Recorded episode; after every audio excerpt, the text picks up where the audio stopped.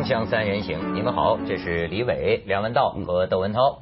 今天三个马拉楼在一起，马拉楼广州话什么意思？马拉楼就是指的是那种猴子是吧？不是，马拉楼就是那种呃。怎么讲？那种男中年男人啊，嗯，呃，坏坏的，随随便便啊，啊，然后这个很难准确的去翻译，就是反正就三个就是不怎么样的这个男人啊，哎，对，今天我们要说一说什么？臭男人，哎，臭男人要说一说淫乱女局长，这话题够刺激的吧？嗯，臭男人说臭女人，哎，这你怎么能说人家是臭女人？你怎么叫啊？你怎么叫人家淫乱女局长呢？哎呀，这个网上这么说，哎，对，这么说对人家也不太公平，对呀，对。你知道知道这事儿吗？啊，就在我们家旁边啊。我不住，我不住深圳吗？啊，深圳大家知道罗湖是什么地方吗？罗湖区啊，这是罗湖区吗？是吧？过大型歌舞娱乐场所就一百三十多家，小型的上千家都不计其数。对对，这么一个区，所以你就住旁边？没有，我住的南山区，我离得远啊。哦，这个地方的公安分局局长，你想想他得是一个什么样的角色？你说这是一块肥肉啊，嗯，这个犯罪分子也在这地方竞争，对，做生意的也在这地方竞争，对，现在看来啊，有时候做官的也在这地方竞争啊，竞争你知道最近弄出来，哎，我说的还是根据内地报刊的描述，你知道吗？原啊原原罗湖公安分局的女局长，嗯，安慧君。哦，其实呢，他是有经济问题，但是我发现，你看性这个东西，它真是人类永远瞩目的头一位哈。啊，马上大家把其他的这个细节给它调动出来，你看就是这个啊，安慧君，你知道这还是这个先进工作者嘞，就是呃原来受表扬的这个好干部啊啊，为什么受表扬？哎，你说这个挺奇怪的啊！你看咱们说过一些贪官哈，像我记得上次讲广东也是一个什么地方的市长啊，原来的公安局长啊，往往啊工作能力都很强，就对他们有两方面的评价，就是你比如说安慧君，大家觉得这个女局长有魄力，敢冲敢打，她推行的一些改革呀，一些工作方法，甚至被这个公安部在全国当成经验来推广啊，所以是有工作成绩的。可是另一方面。你发现没有？他这个敢冲敢打，他在另一方面也敢冲敢打，就传出来有经济问题。但是后来这经济问题又扯出了性问题，说是这女局长出差的时候哈，嗯喜欢带着年轻英俊的男警官嗯一块儿出差，同时向下属做出性暗示，就那意思，你跟我提供性服务，回深圳以后我升你的官儿啊，有效吗？那个有效，有效，就是当然。听了话之后还真凤凰有没有这样的领导？啊，有没有这样女的像这么漂亮的女的领导？呃，凤凰有女领导，但是都是我非常敬佩的。这我还没跟你讲过，就是说我这人就是跟女人有缘呐。啊，我人生道路上每一次转换工作，都遇到女领导。哎，你别这表情，那都是我非常崇敬的人，都是一位大姐啊，给我带来的，特别有意思，所以我永远记着他们。但是他们真是就是帮助你，什么都不取。那为什么？啊，人格的力量啊！啊，那有些官员还不如我这几位大姐人格有力量呢。你这这不只是人格的力量，这本来就是应该做的事对对，他本来是本分的问题。他就是就说，人家那报纸上说嘛，这就叫接受性贿赂，你知道吗？贿赂不光是金钱。姓咱也有本钱可以贿赂上级，你知道吗？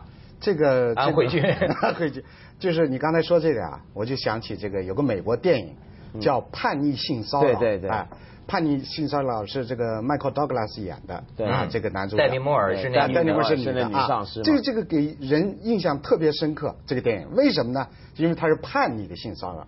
那么这里面有句话我记得特别清楚，就是说性骚扰不是男人的特权。对，性骚扰是权力的特权。对，哎，你有权利的时候呢，你就可以在语言上、肢体上各方面，你去骚扰你的异性去，来达到自己的满足。对，哎，所以你刚才说这个，就是这个罗湖的这个前的这个公安分局的负责人啊，她是个女性，那么她去找这个年轻漂亮的男警官陪她出差啊，或者陪她出去。实际上，香港有家大公司在湾仔那里，嗯。啊，那我知道呢，有一个有个呃老总级的。人也是女的，这个岁数好像跟这个局长这年龄也差不多啊，就中中年呃妇女。那么她呢，出门的时候谈判也好，是啊参加一些重大活动的时候，一定要带几个靓仔啊，这实际上也就是他们公司的职员了。嗯，但是他觉得出去漂亮，后来我就想，是不是这就是刚才说那个权力的特权。那么就是说，男人出去搞一些大型活动，带好多靓女啊，这一介绍，这是我的助理，这是我的秘书啊，哎，这个气氛感觉到，哎呦，你觉得，哎呦，这么靓的女她都能招去，这公司厉害啊。那么这个女的也是一样，她出去，哎呦，这老总来了，你看带的那个秘书，带的那个助理啊，长那么精神。你那种感觉就是里面有权力、有成就啊，有实力的那种感觉。真的，这但我总觉得这种我遇到这种公司啊，我就觉得总是心里面先给他打了好多折扣。为什么？因为我也遇过一些老板嘛，出来的时候喜欢带着好多靓女，说是他公司的什么什么人。但问题是，呃，你一接触下来也发现那些女孩子工作能力也不怎么样啊，主要就只有一个外表。那么他为什么要待在旁边？他就是要出来威风。换句话说呢，那些女孩子是他一个很昂贵的一个袖口纽，一条领带，是他一个昂贵的装饰品。一个公司如果要透过这么多昂贵的装饰品来给自己抬身价、装威风的话，这样的公司啊。我觉得是有能力、有成就也很有限了。你什么时候看过？比如说李嘉诚出来，他会需要带着一帮靓女当他助手，或者汇丰大班出来要带一帮靓女帮他做做助手，都不用。有时候这个女秘书啊，这个她不是为了装饰品，她是留给自用的。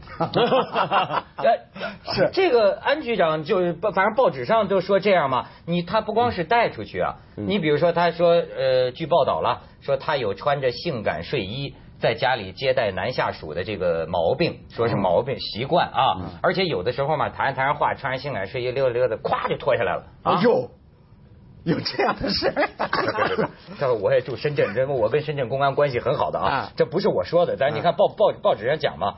呃，安慧君又被揭发有穿性感睡衣在家接待下属的毛病，有时突然把睡衣脱掉，令下属惊慌失措。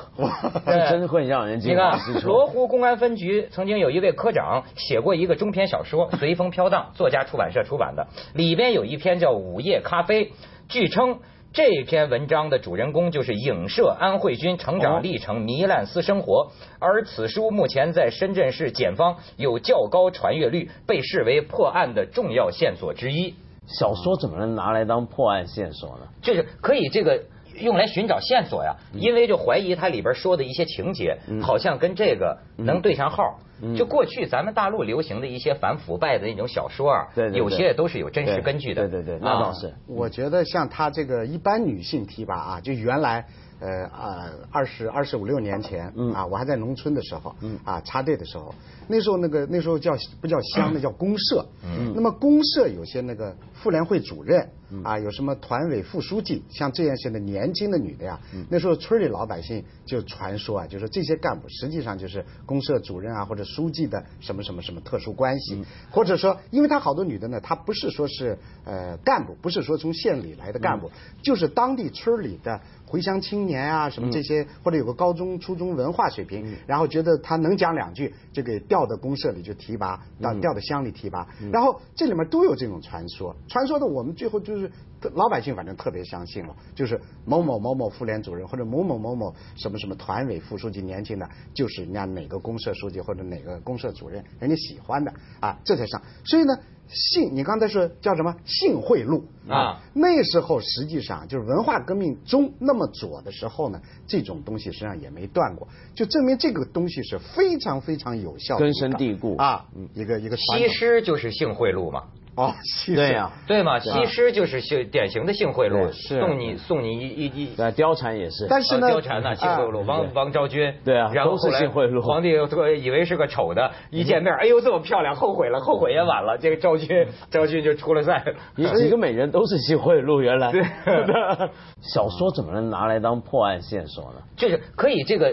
用来寻找线索呀，因为就怀疑它里边说的一些情节，好像跟这个能对上号。就过去咱们大陆流行的一些反腐败的那种小说啊，有些也都是有真实根据的。对对对，那倒是。我觉得像他这个一般女性提拔啊，就原来。呃啊二十二十五六年前，嗯。啊，我还在农村的时候，嗯。啊插队的时候，那时候那个那时候叫不叫乡，那叫公社。嗯。那么公社有些那个妇联会主任，啊，有什么团委副书记，像这样些的年轻的女的呀，那时候村里老百姓就传说啊，就说这些干部实际上就是公社主任啊或者书记的什么什么什么特殊关系，或者说，因为他好多女的呢，她不是说是呃干部，不是说从县里来的干部，就是当地村里的。回乡青年啊，什么这些，或者有个高中、初中文化水平，然后觉得他能讲两句，就给调到公社里就提拔，到调到乡里提拔。然后这里面都有这种传说，传说的我们最后就是老百姓反正特别相信了，就是某某某某妇联主任或者某某某某什么什么团委副书记，年轻的，就是人家哪个公社书记或者哪个公社主任，人家喜欢的啊，这才上。所以呢。性，你刚才说叫什么性贿赂啊？那时候实际上就是文化革命中那么左的时候呢，这种东西实际上也没断过，就证明这个东西是非常非常有效，根深蒂固啊。一个一个西施就是性贿赂嘛。哦，对呀，对嘛，西施就是性典型的性贿赂，送你送你一一一，貂蝉也是，但是呢，貂蝉呢性贿赂，王王昭君，对啊，然后后来皇帝以为是个丑的，一见面，哎呦这么漂亮，后悔了，后悔也晚了，这个昭君，昭君就出了赛，几 个美人都是性贿赂，原来，对，对不对？比如说我当艺术家，我赚钱可能不多，但这个东西它真的满足我。他一来就提供你一种特别的满足感，二来，嗯，就是他这种职业必须跟别的职业有一个不同的地方，就他通常是一种有保障的职业。什么叫有保障的职业呢？你比如说，一般你在公司打工，你比如说就算在凤凰吧，你能够保证有一天，譬如说我们做节目的水平，哎，下滑到受公司忍受不了了。或者太多的纪律问题或怎么样，然后公司要把我们炒掉或什么，那我们也没话可说，对不对？又或者说不只是我们个人的问题，很可能是公司面对的问题，竞争大，要削减开支或什么，你都有可能被人炒掉。嗯。但是呢，你当公务员，譬如说当职业军人，你基本上这辈子呢，他们要尽量保证。你的生活算是稳当了啊，就不会炒了你，不轻易炒。所以为什么当逃兵要毙毙了你？所以为什么那么 那么多外国的人就觉得当军人、当警察或者当公务员叫做铁饭碗，他轻易不炒人。对，而且退休之后的退休金很理想。这个长期的服务金也不错，是就基本上你有个体面生活，算是稳定的工作。对，所以这这个美国兵他也有满足感，这种满足感还包括他可以虐待一下俘虏啊，对对对对，性骚扰一下女兵啊，甚至性骚扰男兵啊，这他都是层出不穷的在美美军里边，而且互相 骚扰。锵锵三人行，广告之后见。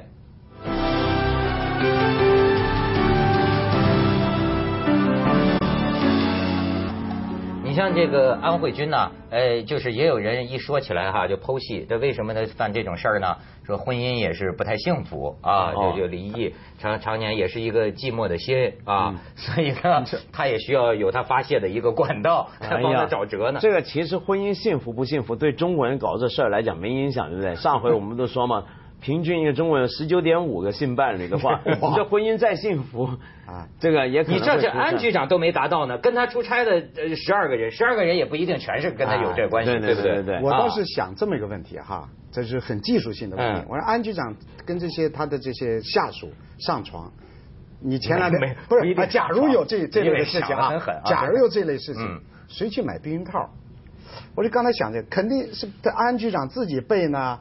还是这那些战士或者叫警官？我说你这思维怎么那么怪呢？为什么呢？因为我记得你前两天做那个防艾滋病、艾滋病那个那个啊呃锵锵三人行啊，这就是电视上还发病一套呢，对吧？你还发呢？哎，往夜总会里发，不是不是都有哎都有。对，就像这这种情况，他这总得有个人去，不能说安局长说，哎呃小王。你你你到下面柜员机去买一个那什么，这样跟他说，哎，我这不知道想怎么弄这个。没有，他如果要是万一在家里头突然脱睡衣那一下子，那下属惊慌失措。从这个角度来看的话，那下属啊，通常上来的时候未必是有备而战，那么很可能就是局长就说，哎，小王别着急啊，咱这什么都有。